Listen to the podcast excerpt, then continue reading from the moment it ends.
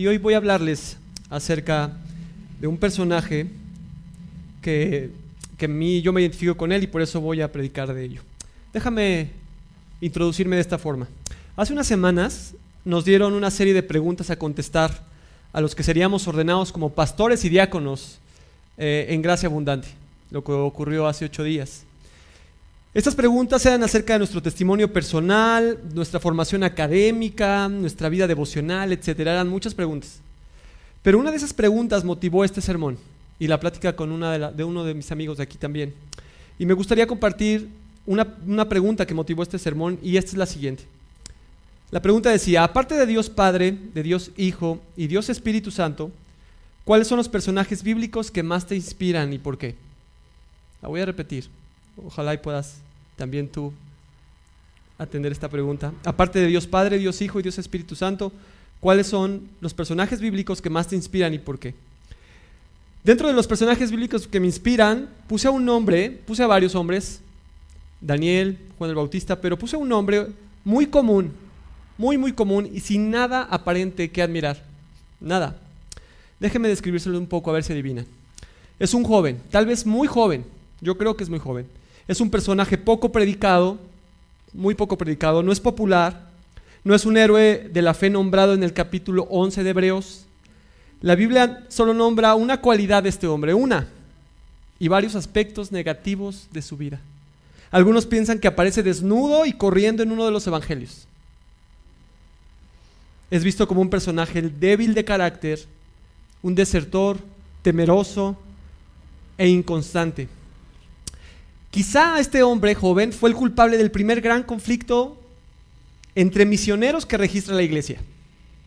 Y hubo una división fuerte, la vamos a ver, en la iglesia primitiva causa, por culpa de este hombre, un hombre que era cristiano de segunda generación, un hombre que en principio no dio el ancho, le quedó grande el ministerio, un hombre con una fe solo teórica, con una fe inconstante. Pero este hombre, con todas esas características negativas, escucha por favor esto, Dios lo utilizó para escribir uno de los cuatro evangelios. Y Dios lo utilizó para dar a conocer uno de los relatos inspirados por el Espíritu Santo acerca de la vida de Jesús. Su nombre, ¿saben quién es? Juan. Y su sobrenombre, Marcos. Y es uno de mis favoritos porque me identifico con él. Y creo que muchos de ustedes hoy van a poderse identificar con él.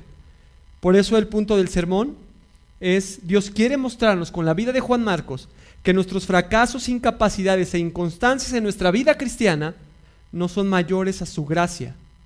Y que Él tiene el poder y la autoridad para restaurarnos y hacernos útiles para su reino. ¿Me acompañan a orar? Señor, muchas gracias por la oportunidad que me das. Gracias Señor porque yo veo como tu gracia en mi vida ha sido mayor. Señor, yo te ruego que puedas, esta palabra de hoy pueda evangelizar a las personas que están sin Dios, sin salvación, edificar a mis hermanos y sobre todo exaltarte a ti. En Cristo Jesús. Amén. Este sermón lo vamos a dividir en tres puntos, fe teórica, fe inconstante y fe que da gloria. Así es que comencemos primero con fe teórica. ¿Quién fue Juan Marcos? Déjame decirte algo. Escribió un evangelio, pero hay muy poca información de Juan Marcos, de hecho, casi mínima. Lo que se tiene de Juan Marcos no es una historia narrada en la Biblia, lo único que se tiene es una especie de fotografías de momentos de su vida. Un detalle de Juan Marcos por aquí, otro detalle de Juan Marcos por allá. Así que mi propósito es mostrarte la historia de Juan Marcos uniendo las fotografías. Así es que pon mucha atención. Por ejemplo, Juan Marcos era judío, judío, su nombre es Juan. Ese era su nombre judío. Y su sobrenombre era Marcos, Marcos, que significa martillo. Así como Pedro era Simón Pedro, significaba piedra, Juan Marcos significa martillo, o Marcos, martillo. Juan Marcos nació en Jerusalén, en una, en una familia en Jerusalén. Es, como te dije, cristiano de segunda generación. Y nos dice en Hebreos 12:12, 12, nos dice quién es su madre. Mira cómo dice Hebreos 12:12. Al darse cuenta de esto, fue a la casa de María, la madre de Juan, llamado también Marcos, donde muchos estaban reunidos y oraban. Y pareciera que este texto, hermano, nos dice mucho eh, de, de, Juan Marcos, pero déjame mostrarte algo, déjame mostrarte el contexto. En este texto, en este contexto, Pedro está preso por predicar el Evangelio. Muchos estaban convirtiendo al Señor. Y Herodes toma algunos que pertenecían a la iglesia, ya habían matado, por ejemplo, a Jacobo, a Santiago, el hermano de Juan. Y como eh, agradó mucho a, a, a, los, a los judíos de aquella época que estuvieran persiguiendo a los cristianos, Herodes prende a Pedro. Estamos en la iglesia naciente, es Hechos 12. Y en Hechos 12.5 menciona que la iglesia está orando fervientemente para que Pedro salga de la cárcel. Pregunta, ¿dónde están reunidos la iglesia que está orando por Pedro? Justamente en la casa de la madre de Juan Marcos. Dice el texto, al darse cuenta, fue a la casa de quién. ¿Quién se dio cuenta primero? Pedro. Pedro se da cuenta, sale, va a la casa de María, la madre de Juan Marcos, donde muchos estaban estaban reunidos y orando por él. Así que es muy probable que Juan Marcos estuviera orando ahí. Recuerda, su familia son creyentes, son creyentes verdaderos. Pero no cualquier familia, déjame decirte esto. Esa familia recibía a los mismísimos apóstoles en su casa, oraban ahí. De hecho, como lo vimos, fue a la casa donde va Pedro después de salir de la cárcel. ¿Por qué digo esto? Porque Pedro sale de la cárcel milagrosamente y llega a la casa de María, la madre de Marcos. Y cuando llega alguien, no sé si alguien ha salido de la cárcel, espero que no, yo nunca, pero cuando alguien sale de la cárcel, va al lugar más familiar que tiene. Y Pedro va a la casa de Juan Marcos, de María. Y es importante, hermanos, este, este tema con Pedro, porque el apóstol va a ser muy importante, no olvides esos datos. Porque Pedro se convertiría en una persona sumamente importante e influyente para la vida de Juan Marcos. Pero sigamos. Otra fotografía de, de Juan Marcos, ¿dónde lo vemos? Bueno, déjame darte otro contexto. Con Pablo y Bernabé lo vemos. Pablo y Bernabé habían estado en Antioquía en un viaje misionero donde los resultados eran increíbles. Mucha gente se convertía, dice el libro de Hechos, de esa ciudad. Eh, discúlpame, aquí tengo... Aquí estoy. Dice el texto de Hechos 12:25. Y Bernabé y Saulo regresaron de Jerusalén, donde después de haber cumplido una misión, llevando consigo a quién, hermanos? a Juan, llamado también Marcos. Así es que no solo Marcos era de una familia cristiana, sino que ahora Juan Marcos era acompañante de, misioneros. Pero ¿qué misioneros? Nada más ni nada menos que Bernabé y Pablo. Que por cierto, Juan Marcos, y esto es un dato muy importante, no lo olvides, Juan Marcos era primo de Bernabé.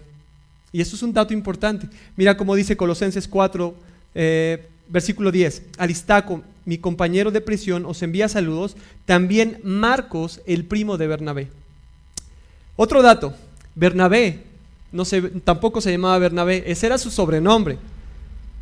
Bernabé se llamaba José. Mira en Hechos 36. Eh, y José, ¿está ahí? Perdóname. Y José, un levita natural de Chipre, a quien también los apóstoles llamaban Bernabé, que traducido es hijo de consolación. Yo sé que son muchos datos, pero no los olvides porque esto va a darle forma a la historia que te quiero contar. Vaya familia de abolengo que tenía Juan Marcos, ¿no? No era un cristiano cualquiera.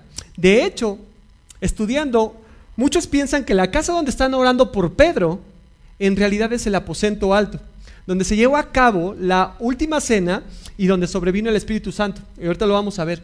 ¿Qué significa estos datos?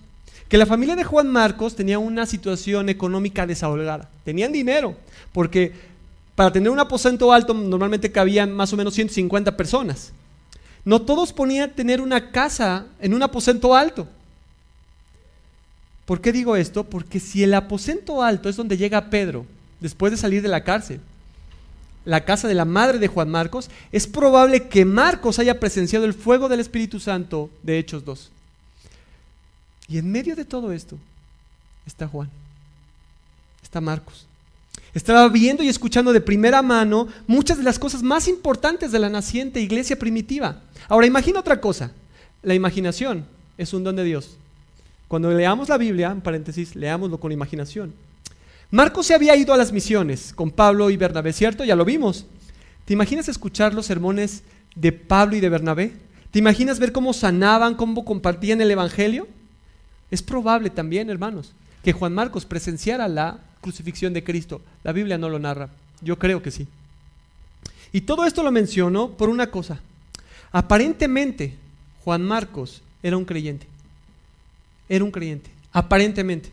Conocía el Evangelio, asistía a la iglesia, su primo era misionero, era Bernabé, estaba en el epicentro de la etapa más importante de la iglesia. Estaba, Juan Marcos estaba donde se estaba poniendo el fundamento de la iglesia.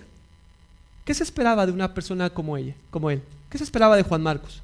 Que Juan Marcos fuera una, uno de los que iba por delante, que fuera maduro en la fe, que fuera confiable, consistente. Hermanos, esto es muy importante porque déjame decirte esto, esto me hace pensar algo.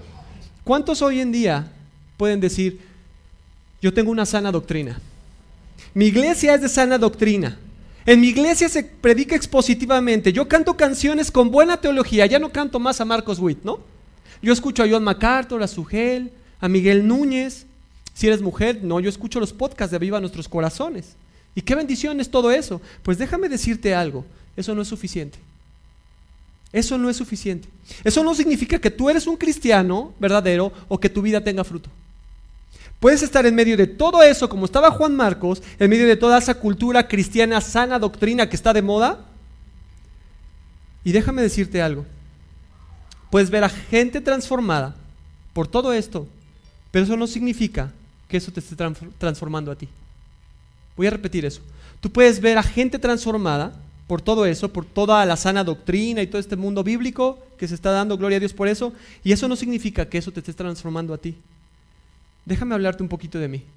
Crecí en una familia cristiana. Mi madre tiene 35 años de ser una cristiana íntegra y fiel. Desde que tengo uso de razón estoy en la iglesia envuelto en la escuelita bíblica de niños, de adolescentes, reuniones de jóvenes, fui líder juvenil, no enseñaba, gracias a Dios en aquella época, pero sí organizaba congresos y toda esa clase de cosas. Leía muchísimos libros cristianos, la mayoría muy malos. Toda mi vida he estado en la iglesia y eso no me transformó. Me dio mucha información, pero no me cambió. Mi fe era una fe teórica. ¿Te sientes identificado con Juan Marcos o te has identificado con Juan Marcos? ¿Llevas mucho congregándote? ¿Tienes ese vocabulario cristiano y no creces? ¿Tu vida no cambia, no da fruto? Piénsalo, hermano.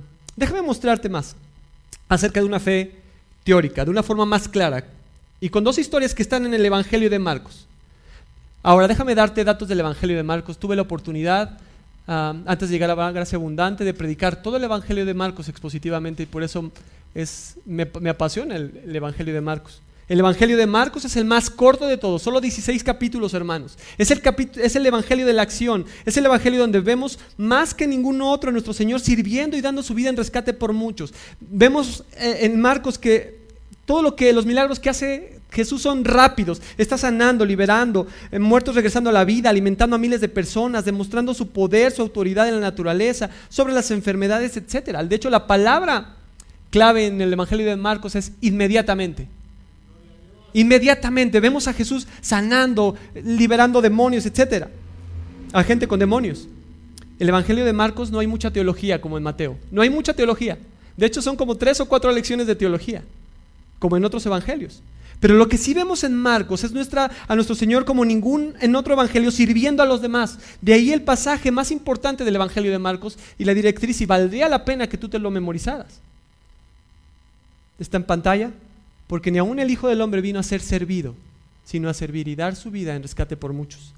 Marcos es el primer evangelio en escribirse y ese dato es importante, no lo olvides. Cronológicamente en nuestras Biblias primero está Mateo, pero el primer evangelio en escribirse es Marcos y ese dato va a tomar forma al final. Pero en el evangelio de Marcos vemos algo muy particular. Estos dos ejemplos que te quiero decir. Vemos a los expertos en teología. ¿Sabes quiénes son los expertos en teología? Los demonios los demonios.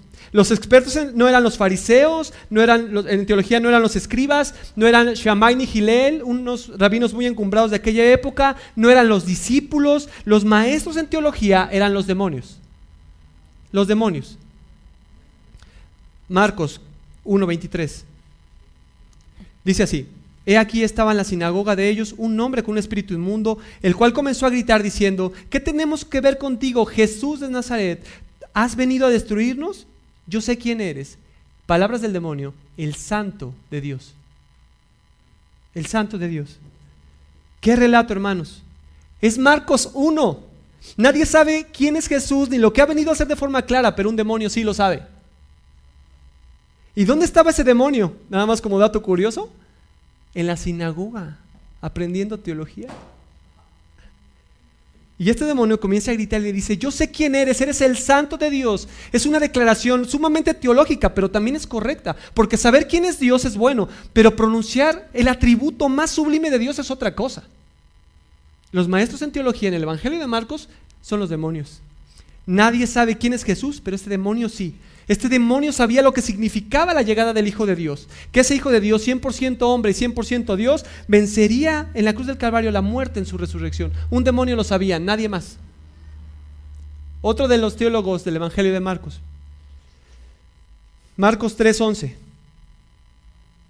Y siempre que los espíritus inmundos le veían, caían. Y en, y en otras versiones se postraban, dice ahí. Delante de él y gritaban diciendo, tú eres el Hijo de Dios. Hermanos, los demonios no solo tenían una teología correcta, como ya lo estamos viendo, sino también tenían la actitud correcta. Se postraban y gritaban. Y eran varios, dice este texto que eran varios. Y le decían, tú eres el Hijo de Dios. Otro ejemplo de demonios, Marcos 5, 6. El endemoniado Gadareno. Cuando vio a Jesús de lejos, corrió y se postró. Vean cómo corre y se postra el demonio, delante de él, y gritando a gran, voz, dijo, ¿qué tengo que ver contigo, Jesús, Hijo del Dios Altísimo? Si no fueran demonios, podríamos decir que estos, estos personajes tenían fe, pero ellos solo tenían una fe teórica. Algunos le llaman una fe diabólica. Hermanos, tener una buena teología expresarse bien, tener una actitud correcta y tener una fe teórica y hasta una buena adoración no significa que esa fe sea verdadera o sea salvífica. Juan Marcos tenía de primera mano mucha información, estaba, se relacionaba con los mejores cristianos de su época, que eran, eh, tenía buenos pastores, bueno, sus pastores eran los mismísimos apóstoles, Pedro específicamente. Yo creo que, que Juan Marcos personalmente había visto a Jesús. Pero eso no significaba nada. Tenía una fe teórica, una fe de demonios. Te pregunto, ¿tú crees? ¿Tú crees en Dios? Bueno, en Santiago 2 dice que los demonios también y tiemblan. ¿Sabes cuál es la diferencia entre una fe teórica y una fe salvífica? Si le sigues. Si cuando Él habla tú le sigues, si cuando Él habla tú estás obedeciéndole. Déjame darte otro ejemplo de una fe teórica. Y no es de un demonio, también en el Evangelio de Marcos. Es un evangelio precioso. Por favor, léelo. En Gracia Abundante ya se ha predicado expositivamente del Evangelio de Marcos. Hay un joven buscando vida eterna. ¿Recuerdas? Marcos 8, versículo 17. Eh, ¿Me puedes ayudar, Aldo, por favor? Gracias. Marcos 8, versículo 17. El joven rico. Cuando salía para seguir su camino, vino uno, ¿cómo vino? Corriéndose corriendo y arrodillándose. ¿Quién hizo eso antes? Los demonios. Delante de él y le preguntó, Maestro bueno, ¿qué haré para, para heredar la vida eterna? Versículo 18. Recuerda, actitud correcta. Y Jesús le dijo, ¿por qué me llamas bueno? Nadie es bueno sino solo Dios. Tú sabes los mandamientos, no mates, no cometas adulterio, no hurtes, no des falso testimonio, no defraudes, honra a tu padre y a tu madre. Versículo 20. Y él le dijo, Maestro, todo esto lo he guardado a mi juventud.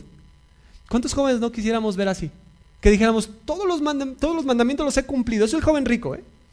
Tenía este joven rico teología correcta y una vida moral correcta. Versículo 21. Jesús mirándolo lo amó y le dijo, una cosa te falta, ve y vende cuanto tienes y da a los pobres y tendrás tesoros en el cielo. Ven y sígueme.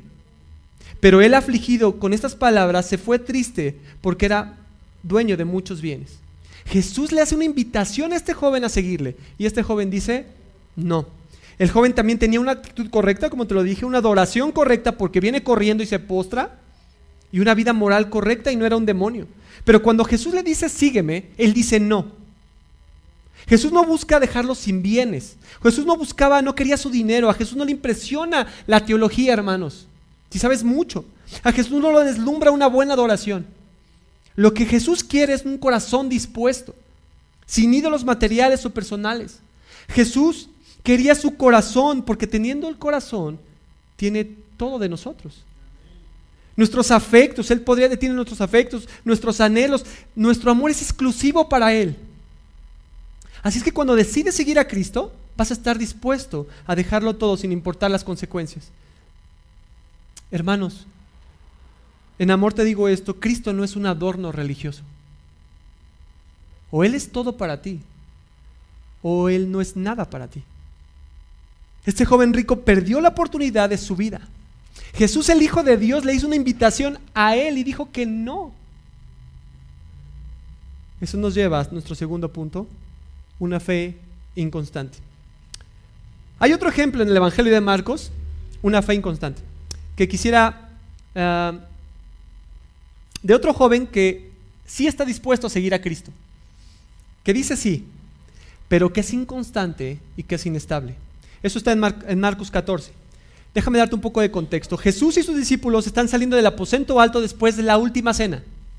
Es probable que donde se haya llevado esta cena, en la casa de Juan Marcos. Están saliendo de la casa de probablemente María, la madre de Juan Marcos. Es la noche en la que Jesús va a ser apresado y todos los discípulos, dice un texto anterior, que lo abandonan. Todos abandonan a, Jesús, todos sus discípulos. Marcos 14, 51. Otra vez quise, les voy a leer el, título porque es importante del texto. Un joven sigue a Jesús. Versículo 51 de Marcos. Cierto joven le seguía, vestido con una, sola, con una sola sábana sobre su cuerpo desnudo, y lo prendieron. Versículo 52. Pero él, dejando la sábana, escapó. Qué raro. Qué texto tan raro, porque está inmerso en el Evangelio de Marcos y lo estás leyendo, y no tiene nada que ver con lo que está narrando la historia. Hermanos, muchos piensan que este texto no tiene nada que ver, como te digo, con lo que está pasando en la historia. Pero dicen los que saben que esto es la firma del autor. Marcos está escribiendo ahí. Juan Marcos podría ser este joven, un hombre que sigue a Jesús, que está dando pasos de fe en su vida, que está apasionado por Cristo, pero escapa en la dificultad, en la prueba. Y puedes estar pensando, qué mal, Marcos, que hicieras eso. Te pregunto, ¿tú qué tal cuando las circunstancias se vuelven difíciles? Cuando la, prueba premia, cuando las finanzas van mal, cuando tienes una enfermedad, cuando la tristeza llega, la aflicción, cuando el, el mundo te abruma. ¿Escapas o huyes como este joven? Cuando el precio de seguir a Jesús es alto, normalmente huimos o escapamos como este joven, que tal vez sea Juan Marcos. Pero era un común denominador en la vida de Juan Marcos hasta ahí. Porque hubo otra ocasión en que Juan Marcos también haría esto. Déjame darte un contexto. Otra vez, Pablo y Bernabé están en Antioquía. En este viaje misionero con Juan Marcos, había ido con ellos. Recuerda que Bernabé le había dicho, vamos a la misión. Mira lo que pasa en Hechos 13:13. Dice el texto, Pablo y sus compañeros navegando de Pafos y llegando a Perge de Panfilia, pero Juan se apartó de ellos y regresó a Jerusalén. ¿Sabías que la gramática es importante para los pastores? Sumamente importante, debemos estar atentos a la gramática, eso nos enseña. ¿Has escuchado de los verbos copulativos? Los verbos copulativos son ser, estar y parecer. ¿Y por qué digo esto? Porque hay personas en la iglesia, hermanos, que pueden ser y estar, pero no parecer. Y hay personas que parecen, pero no están y no son. Juan Marcos estaba ahí, hermanos, estaba en el primer viaje misionero, parecía un discípulo, pero en realidad no era uno. En otras palabras, lo importante no es parecer ni estar, hermanos, lo importante es ser. Ser un discípulo, no un seguidor, un discípulo. En una ocasión compartí con los jóvenes de la iglesia lo importante que era, y les exhortaba a no vivir la fe de sus padres. Yo les decía que no porque sus padres vienen a la iglesia, significa que a ellos los mueve la, la, fe correcta.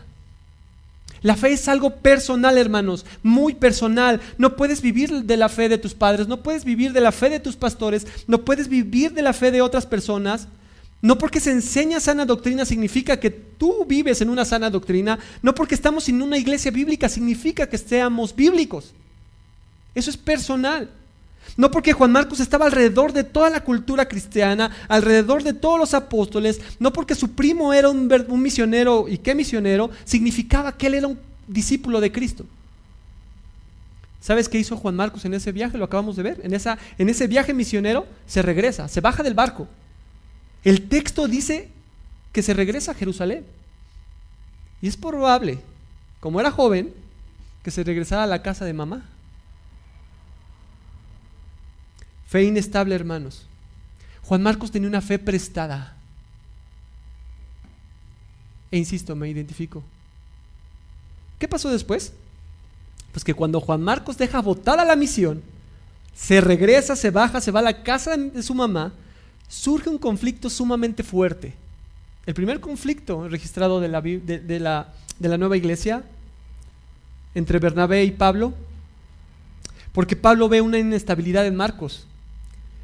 Ve que Marcos da pasos de fe, pero después retrocede. Que Marcos dice que va a seguir a Jesús y huye desnudo. Pablo ve que Marcos no da la talla, que Marcos no da la talla para ser misionero y seguir a Jesús. ¿Te has escuchado decir, Señor, quiero servirte con todo mi corazón, llévame a las misiones y dejaré todo por ti? Recuerdo los congresos de jóvenes a los que asistía. Señor, sí, mira, yo soy, tenía 15, 16 años. Nadie me llevaba a la iglesia, yo iba solito. Pero eso era un domingo o un sábado y el lunes regresaba a mi vida a hacer lo mismo. ¿Te has escuchado a veces cuando llega una enfermedad y le dice, Señor, ¿por qué a mí? Falta el trabajo y Señor, ¿qué estoy pagando? Como si fuera karma, ¿no? Los cristianos nos confundimos mucho en eso. ¿Qué estaré pagando? Cuidado con esas expresiones, hermanos. ¿Cuántas veces le has dicho a Dios, cuántas veces yo le he dicho a Dios, y con vergüenza te lo digo, yo no soy Señor? ¿Por qué yo? Yo no soy capaz de plantar una iglesia, yo no puedo. ¿Yo pastor? ¿Será que te has equivocado? Me identifico más con Marcos de lo que me gustaría admitir. ¿Tú te identificas? Déjame terminar el relato sobre Juan Marcos y de este viaje misionero. Pablo y Bernabé están por comenzar otro segundo viaje. Pablo y Bernabé era el Dream Team de las misiones de aquella época, hermanos. Mira Hechos 5. Después de algunos días, Hechos 15, perdón, versículo 36. Después de algunos días, Pablo dijo a Bernabé, volvamos a visitar a los hermanos en todas las ciudades que hemos anunciado la palabra del Señor, para ver cómo están, versículo 37. Y Bernabé quería llevar consigo a quién? Me voy a hacer una pausa aquí. ¿Recuerdas qué significa Bernabé? Bernabé le quiere dar una segunda oportunidad a Juan Marcos. Quiere llevarlo de nuevo, quiere llevar de nuevo a su primo, quiere darle, la, insisto, otra oportunidad.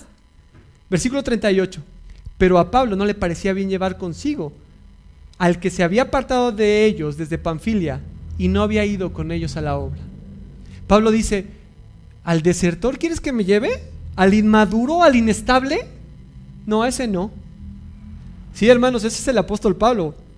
Mucha gracia en todas sus cartas, pero un hombre de carácter fuerte. Lo veamos aquí. Versículo 39. Y hubo tal desacuerdo entre ellos que se separaron el uno el otro. Bernabé tomando a Marcos, navegando a Chipre, y Pablo escogiendo a Silas, saliendo encomendado por los hermanos, a, los hermanos a la gracia del Señor, y pasó por Siria, Sicilia, confirmando las iglesias. Por la inestabilidad de Juan Marcos, por su inmadurez, se separó el primer gran equipo de misioneros de la iglesia. Entonces, qué malo, ¿no? No, eso fue muy bueno, porque entonces ya no había un grupo de misioneros, sino dos. Pablo y Silas, Bernabé y Marcos. Qué increíble es la soberanía de Dios. Dios siempre va obrando a favor de la expansión de su reino, aunque no lo logremos ver de primera instancia. Y a pesar de que Marcos no cumplía los estándares y a pesar de que era tan inestable y que no daba la talla, ¿recuerdas nuestro punto principal? Nuestros fracasos, incapacidades e inconstancias de nuestra vida cristiana, no es mayor su gracia, es mayor su gracia. Dios ocupa a Bernabé como hijo de consolación para mostrar su gracia en la vida de Juan Marcos. Y Bernabé no escribió un evangelio, lo hizo su primo. Hermanos, tenemos un hijo de consolación que sabe todo de ti. ¿Sabe lo que eres aquí? Pero también sabe lo que eres en privado. Sabe quién eres cuando nadie te ve. Sabe que no eres capaz. Sabe que no das la talla. Dios sabe que a veces escapas seguido y huyes, probablemente no desnudo, pero sí. Pero si Cristo te ha llamado, escucha esto hermano, por favor, si Cristo te ha llamado, si Él te ha dicho, sígueme, Él sigue creyendo que puedes ser como Él. Voy a repetir eso.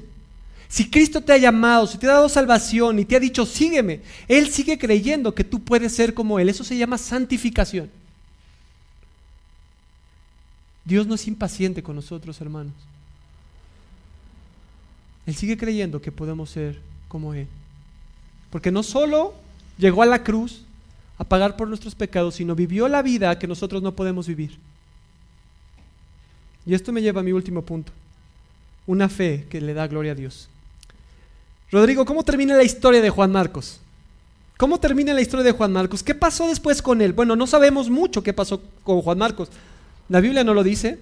Se cree que pasan más o menos más o menos 10 años después de volver a escuchar de, de, escuchar a Juan Marcos, ver otra fotografía de Juan Marcos.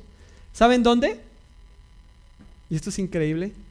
En el, que en el que muchos llaman el testamento de Pablo, en segunda de Timoteo. Les daré un poco de contexto. Es probable que Timoteo es la última carta que Pablo escribe, segunda de Timoteo. Pablo está en la cárcel en Roma por la fuerte persecución de Nerón. Es el año 67 probablemente. Poco tiempo después de escribir segunda de Timoteo, hermanos, a Pablo le van a cortar la cabeza. Insisto, es la segunda o tercera vez que Pablo está encarcelado. Y entonces Pablo está dando mucha instrucción a Timoteo, mucha instrucción. Para Pablo era importante que Timoteo fuera a verlo. Y mira cómo lo dice en 2 Timoteo 4:9. Timoteo, procura venir a verme pronto procura venirme a ver pronto. En otros textos le dice, me traes el abrigo, la capa, y me traes los pergaminos, me traes los libros. Se cree que el equipo de Pablo más o menos era de 50 misioneros. Pero para estas alturas de, su, de su ministerio, Pablo está completamente solo. Versículo 10 de 2 Timoteo, porque Demas me ha desamparado amando este mundo y se ha ido a Tesalónica. Crescente fue a Galacia y Tito a Dalmacia, versículo 11. Solo Lucas está conmigo. Y déjame darte un dato aquí que me parece increíble. Lucas tampoco era judío y también escribió el Evangelio de Lucas. Y la instrucción de Pablo es, en el versículo 11, dice, solo Lucas está conmigo. Y Pablo le dice, toma a quién? Y tráelo conmigo. ¿Por qué? Y en Filemón 24, Pablo, Pablo lo llama colaborador. Filemón 24, Marcos, Aristaco, Demas y Lucas, mis colaboradores. Al que no quería Pablo lo llama útil y colaborador. Pablo le dice a Timoteo en esta carta de 2 Timoteo, estoy solo y estoy a punto de morir, ven pronto, pero no se te ocurra venir sin quién? Sin Juan Marcos, porque me es útil para el ministerio. Y me hago esta pregunta, ¿qué pasó de Hechos 15, donde deserta de las misiones? Se baja y se va a casa de su mamá. Y Pablo no lo quiere con él. Y después vemos este texto de 2 de Timoteo 4. La Biblia no nos dice qué pasó, a qué se dedicó y qué hizo cambiar a Marcos. Pero creo que estos datos nos van a ayudar un poco, hermanos, a ver qué pasó con Marcos. Se cree que en el Evangelio de Marcos, en realidad, se cree que el Evangelio de Marcos en realidad son las memorias de Pedro. Son las memorias de Pedro. Marcos sirvió como escriba de Pedro. Pedro le contaba lo que había vivido con Jesús y lo que había hecho. De hecho, Pedro lo llama mi hijo amado en una de sus cartas. Y Marcos arma esos relatos que Pedro le está contando y los plasma en un nuevo escrito. Y pon mucha atención en esto, hermanos. Recuerda, el primer evangelio en escribirse cronológicamente es el evangelio de Marcos. Y si fue el, escribir, fue el primero en escribirse, es Juan Marcos a quien se le atribuye el término evangelio para escribir sobre la vida de Jesús. ¿Recuerdas cómo inicia Marcos, el Evangelio de Marcos? Nuestro pastor nos lo decía hace algunas semanas. Marcos 1.1, ¿me ayuda? Principio del Evangelio de Jesucristo, el Hijo de Dios. Y muchos creen que este no es el verso 1. Recuerda que la Biblia no se escribió con versículos ni capítulos, sino que este es el título del Evangelio que Marcos le pone a su relato, principio del Evangelio de Jesucristo. De un desertor a esto. Y saben, yo creo que lo que pasó con Marcos, déjenme darles mi punto de vista. Lo que conquistó a, Juan Marcos, lo que lo hizo madurar, lo que lo hizo, lo afirmó y, lo, y después hacerlo útil para el ministerio, de ese personaje con una fe teórica inestable a una fe que da gloria, déjame decirte, creo que, que fue lo que pasó. Lo que lo hizo cambiar fue la vida de Jesús. Los hechos de Jesús. Fueron sus milagros, fue escuchar su muerte y tener de primera mano la historia de su resurrección. Me imagino a Pedro discipulando a Juan Marcos, contándole todo lo que había hecho Cristo. Yo creo que el Evangelio transformó su vida. Yo creo que, que el Evangelio transformó su vida. De una vida teórica inestable a tener una fe que da gloria a Dios. De una a una vida apasionada y útil para Cristo. Ahora, Rodrigo, ¿cómo sabes eso? Bueno, necesitamos irnos a la historia. Porque al final de sus días veo a Juan Marcos siendo un verdadero discípulo de Cristo. Vivió para él y murió como todos los discípulos. Historia, no tengo mucho tiempo, verá, verá mucha historia, pero déjame decirte algo que se sabe de Juan Marcos. Se sabe por los padres de la iglesia y algunos eruditos de aquella época que Juan Marcos plantó una iglesia en Alejandría y, que hizo muchos discípulos y que fue martirizado. ¿Sabes cómo murió? Siendo arrastrado por las calles con cuerdas atadas a su cuello. ¿Sabes por qué? Porque Juan Marcos entendió lo que significa ser un discípulo, no solo un seguidor, sino un discípulo de Cristo. El costo de ser discípulo, hermanos, es alto. Hay un costo. Nuestro Señor en Mateo 16 fue claro. Mateo 16, 24, está en pantallas. Entonces Jesús le dijo a sus discípulos, si alguien quiere venir en pos de mí, niéguese a sí mismo, tome su cruz y que me siga. Tomar la cruz y seguirlo significa estar dispuesto a morir con el fin de seguir a Jesús. Eso se llama morir a sí mismo. Es un llamado, hermanos. Ser discípulo de Cristo es, es un llamado a la entrega total, absoluta. Y aunque el llamado es difícil, la recompensa es inigualable. Hermanos, muchos en la época de Jesús, y me temo que hoy aquí, en nuestro mundo, solo son seguidores y no discípulos. No eran capaces de dar muerte a sus propias ideas, a sus propios planes, a sus propios deseos, para intercambiarla por los planes de Cristo. Seguir a Jesús es fácil cuando la vida va muy bien, hermanos, pero nuestro verdadero compromiso con Él se revela en las pruebas. Jesús nos aseguró que las pruebas vendrían a los que le seguían. Ser discípulo, hermanos, exige sacrificio. Y Jesús jamás ocultó ese costo. Decimos creer en Cristo y no estamos dispuestos a tomar nuestra cruz y crucificar nuestros propios intereses.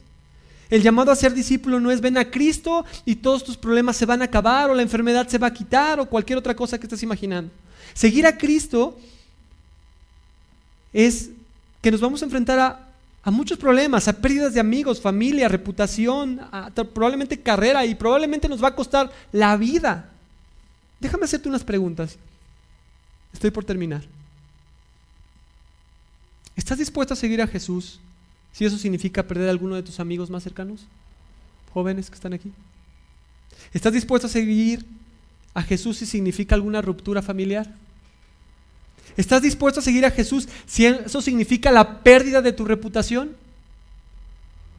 ¿Estás dispuesto a seguir a Jesús si eso significa perder tu trabajo?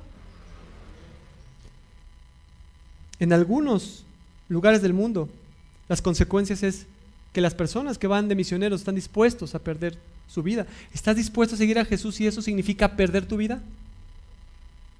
Pero si escuchaste bien estas preguntas que te acabo de decir, yo dije, estás dispuesto.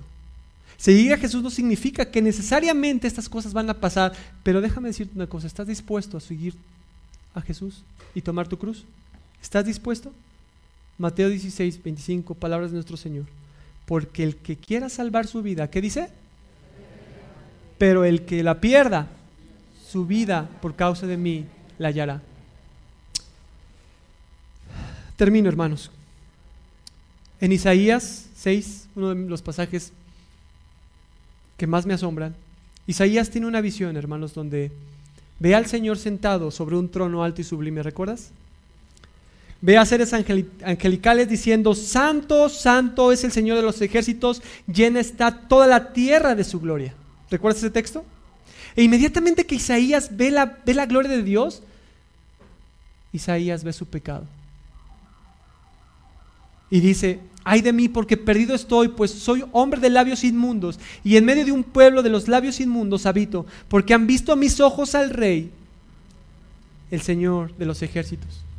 Y cuando Isaías ve la gloria de Dios, inmediatamente puede ver su pecado, el Señor quita su pecado, su iniquidad, lo perdona, cuando un serafín le toca los labios con un carbón encendido. ¡Qué imagen! E inmediatamente Dios pronuncia estas palabras. ¿A quién enviaré y quién irá por nosotros? Otras versiones dicen, ¿a quién voy a enviar y quién será nuestro mensajero? Si queremos ser discípulos de Cristo, tenemos que estar conscientes que llevamos un mensaje a las personas de salvación. Y Jesús le dice, Dios le dice a Isaías, ¿a quién voy a enviar y quién será nuestro mensajero? Entonces Isaías ve la gloria de Dios, puede ver su pecado revelado en la gloria de Dios, es perdonado y ahora entonces Isaías puede decir, heme aquí, envíame a mí.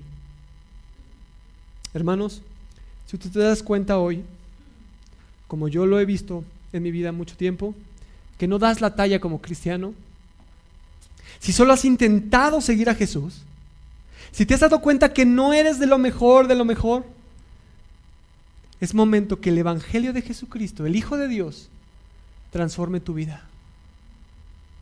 Transforme tu vida.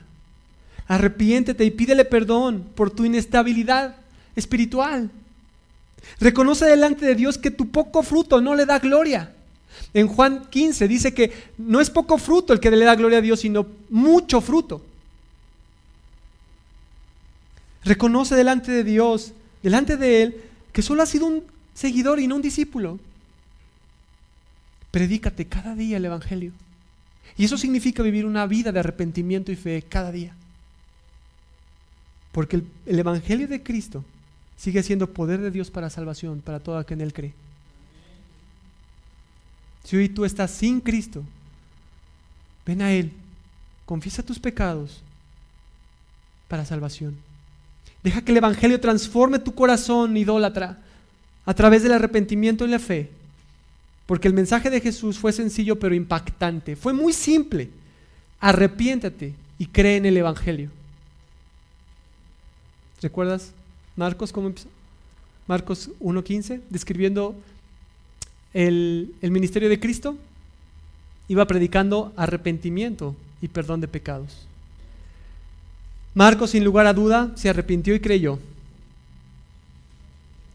Y Dios lo utilizó. Y su gracia es mayor.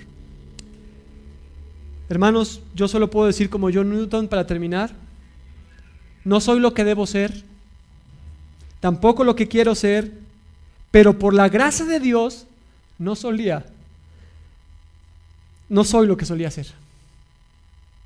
Escogí este sermón porque en cuatro semanas mi familia y yo y otras familias de aquí que están hoy aquí nos vamos de misioneros.